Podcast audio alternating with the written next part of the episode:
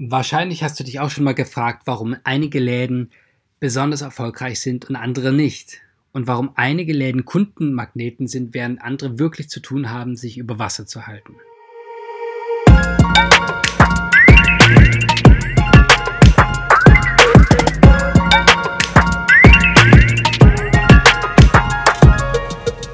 Herzlich willkommen zu der ersten Folge des Entfalte dein Laden Podcast. Mein Name ist Johannes Albert und ich freue mich, dass du die Zeit gefunden hast, hier diese Folge zu hören. Entfalte dein Laden ist der Name. Das ist ein wöchentlicher Podcast. Jeden Donnerstag gibt es eine neue Folge und zwar heute nur mit mir.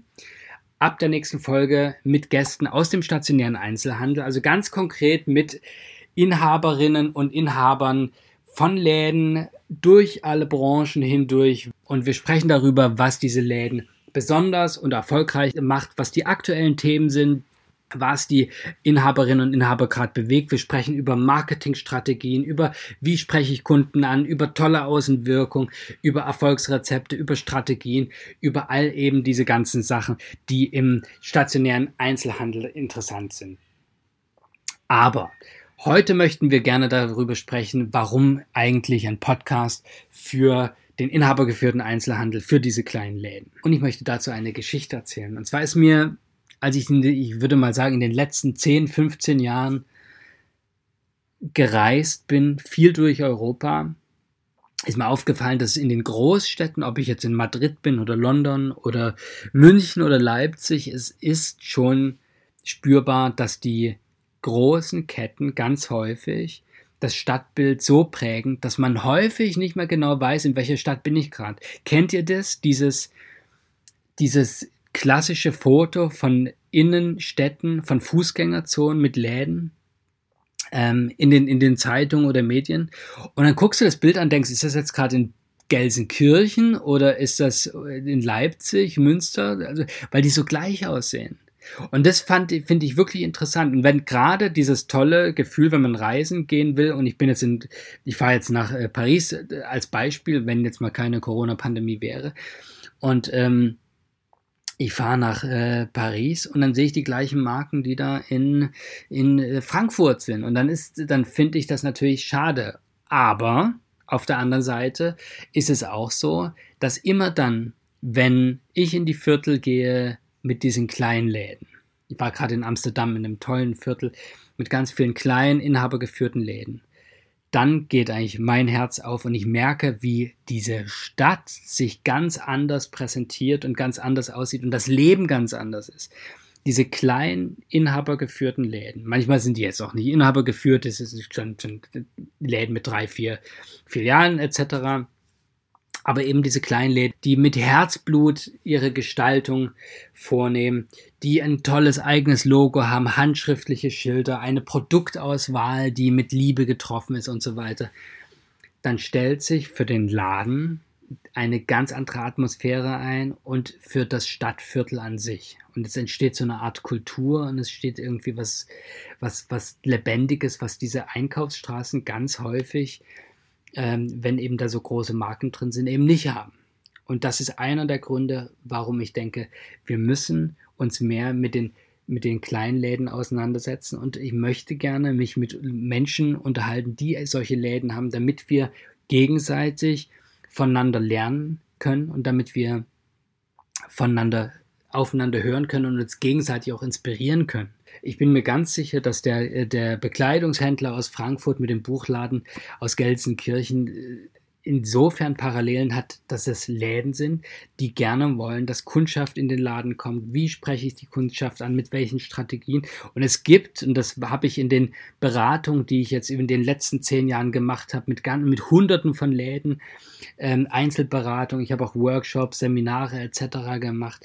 Es gibt diese Strategien, die eben übergreifend sind, die für viele Läden funktionieren, weil in vielen Läden ist einfach das, das Thema, wie bekommen wir die Kundschaft in die Viertel, in denen unsere Läden sind und von den Vierteln, von den Straßen in unsere Läden. Was sind die Möglichkeiten und Strategien, wie wir unseren Laden so ansprechend gestalten können, dass eben die Kundschaft kommt und nicht Online-Kauf. Ne? Also wie, was sind auch die Unterschiede? Was sind die Vorteile von Online-Kaufen? Vielleicht baue ich mir auch ein zweites Standbein auf. Und was sind die Vorteile, wenn ich eben einen stationären Laden habe, wo ich die Menschen wirklich zu mir in den Laden einladen kann?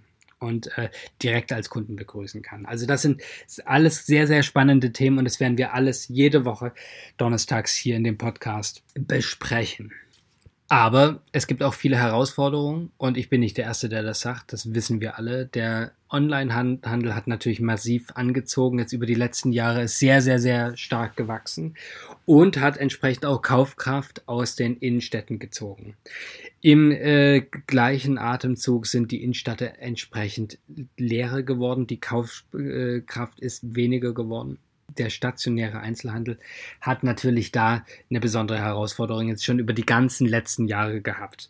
Und dann kam die Corona-Pandemie und das wissen wir alle mit diesen ganzen unterschiedlichen Bestimmungen und alle anders und ja doch nicht ganz durchsichtig, sehr chaotisch, sagen die anderen. Ne? Ähm, das heißt, das war ganz realistisch betrachtet auch der Sargnagel für einige Läden, die das einfach nicht geschafft haben, aus Kostengründen und personell etc., die ihren Laden zu halten. Und da sehen wir jetzt auch äh, leerstehende Läden in den Städten, ne? Und da nicht ganz wenig. Also das ist wirklich eine große Herausforderung, die wir da haben. Und ich möchte vielleicht noch mal ganz kurz einen Satz sagen zu äh, den Geschäftsstraßen an sich, denn meines Erachtens nach hängt, hängen die Läden an sich zusammen. Das ist ein Organismus, der miteinander verknüpft ist. Das heißt, nicht jeder Laden ist für sich. Und ich bitte dich mal darüber nachzudenken, dass eben diese Läden miteinander zu tun haben. Das bedeutet, wenn ähm, äh, wenn, wenn jemand jetzt äh, in ein Modegeschäft geht beispielsweise und sich da ein paar Sachen kauft, dann einfach nach dem ganzen Anprobieren etc. noch Hunger hat oder ein Getränk will oder sowas, dann geht er in, den Bäckerei, in, in die Bäckerei nebenan oder sie und ähm, äh, oder geht er nach ein Eis essen nochmal. Das heißt sozusagen nicht das Modegeschäft alleine profitiert, sondern eben auch die Eisdiele nebenan oder der Bäcker oder Friseur, Blumenladen äh, und so weiter. Und äh, wenn jetzt einer dieser Läden fehlt, dann ist die, die Chance sehr hoch, dass der oder die Kundin fehlt, die in das Bekleidungsgeschäft gegangen ist und entsprechend auch nicht nochmal am Bäcker Blumenladen äh, Eisdiele da nochmal ein paar Euro lässt. Das heißt sozusagen, für die komplette Geschäftsstraße sinkt der Umsatz, wenn auch nicht pro Person nicht so viel, aber auf Dauer, wenn ein Laden nach dem anderen rausgeht, dann äh, fängt es an, so eine Abwärtsspirale zu werden und das ist natürlich ein großes Thema und eine große Herausforderung. Die Geschäftsstraßen leben von der Menge und der Vielfalt der Geschäfte. Das ist ganz, ganz wichtig. Und äh, jetzt fängt eben diese Abwärtsspirale so ein Stück an und ich bin der Überzeugung, dass wir jeder kleine Laden, um das aufzuhalten, dass wir jetzt, jetzt hier ganz bewusst auch aktiv werden müssen. Und genau deswegen spreche ich auch jeden Donnerstag jetzt mit Ladeninhabern und Inhaberinnen, damit wir einfach schauen können, hey, was können wir besser machen? Was können wir jeden Tag ein Stück weit besser machen, damit, auch wenn der Laden neben uns vielleicht gerade nicht da ist, trotzdem unseren Laden so attraktiv wie möglich machen. Nicht nur für den eigenen Umsatz und für äh, das eigene Geschäft, sondern eben auch, um allgemein einen Beitrag zu leisten, um die Geschäftsstraße und das Viertel, in dem wir unseren Laden haben, nach vorne zu bringen, schöner zu machen und so weiter, weil dann kommen mehr Kunden und das Spiel dreht sich um. Idealerweise jeden Donnerstag unterhalte ich mich mit Ladeninhabern und Ladeninhaberinnen eben über diese Themen und wir sprechen über Ladengestaltung, über aktuelle Themen, über Schaufenstergestaltung, wie, was brauche ich, um ein Schaufenster schnell, aber total wirkungsvoll mit Hingucker-Effekt umzugestalten. Wir sprechen darüber, wie kann ich Onlinehandel und stationären Einzelhandel miteinander verbinden. Wir sprechen über allgemeine Außenwirkung. Ja, das sind so die, diese ganzen Themen.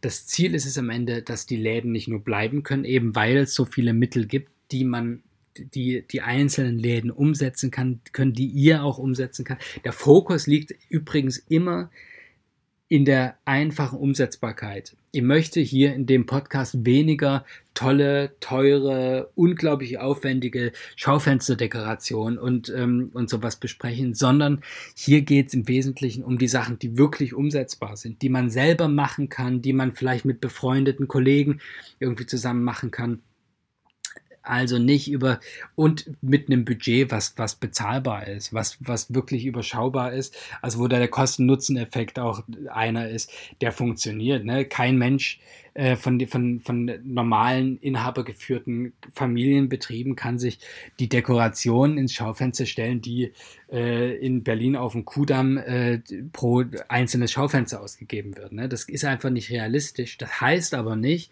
dass das nicht trotzdem toll werden kann. Ganz im Gegenteil. Es gibt so viele tolle, wunderbare Läden mit großartiger, liebevoll dekorierter äh, Außenwirkung, mit tollen Schaufenstern und wo eben gerade das Selbstgemachte diesen Charme ausmacht. Das ist ganz, ganz wichtig, dass eben das diesen persönlichen Touch bildet und das zieht viele Menschen an.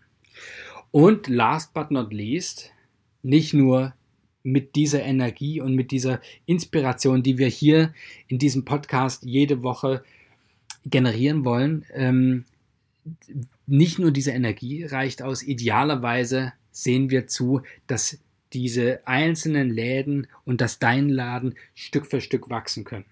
Das war die erste Folge des Entfalte deinen Laden Podcast mit Johannes Albert. Wenn du einen Laden hast, den du ganz mit Sicherheit, mit Liebe und Herzblut führst und du auch gerne Gast mal hier in dem Podcast sein willst, dann schreib mir gerne eine Mail an podcast.entfaltedeinladen.de oder du kennst einen Ladeninhaberin oder Ladeninhaber, der mit seinem Laden unbedingt hier mal mit dabei sein sollte. Dann schreib mir auch eine Mail an podcast.entfaltedeinladen.de ja, ich möchte mich bei dir bedanken, dass du die Zeit gefunden hast, diese erste Podcast-Folge anzuhören. Mein Name ist Johannes Albert und ich wünsche dir jetzt noch einen wunderbaren Tag und wenn du im Laden bist, einen guten und erfolgreichen Geschäftstag. Und ich freue mich auf nächste Woche. Bis zur nächsten Folge.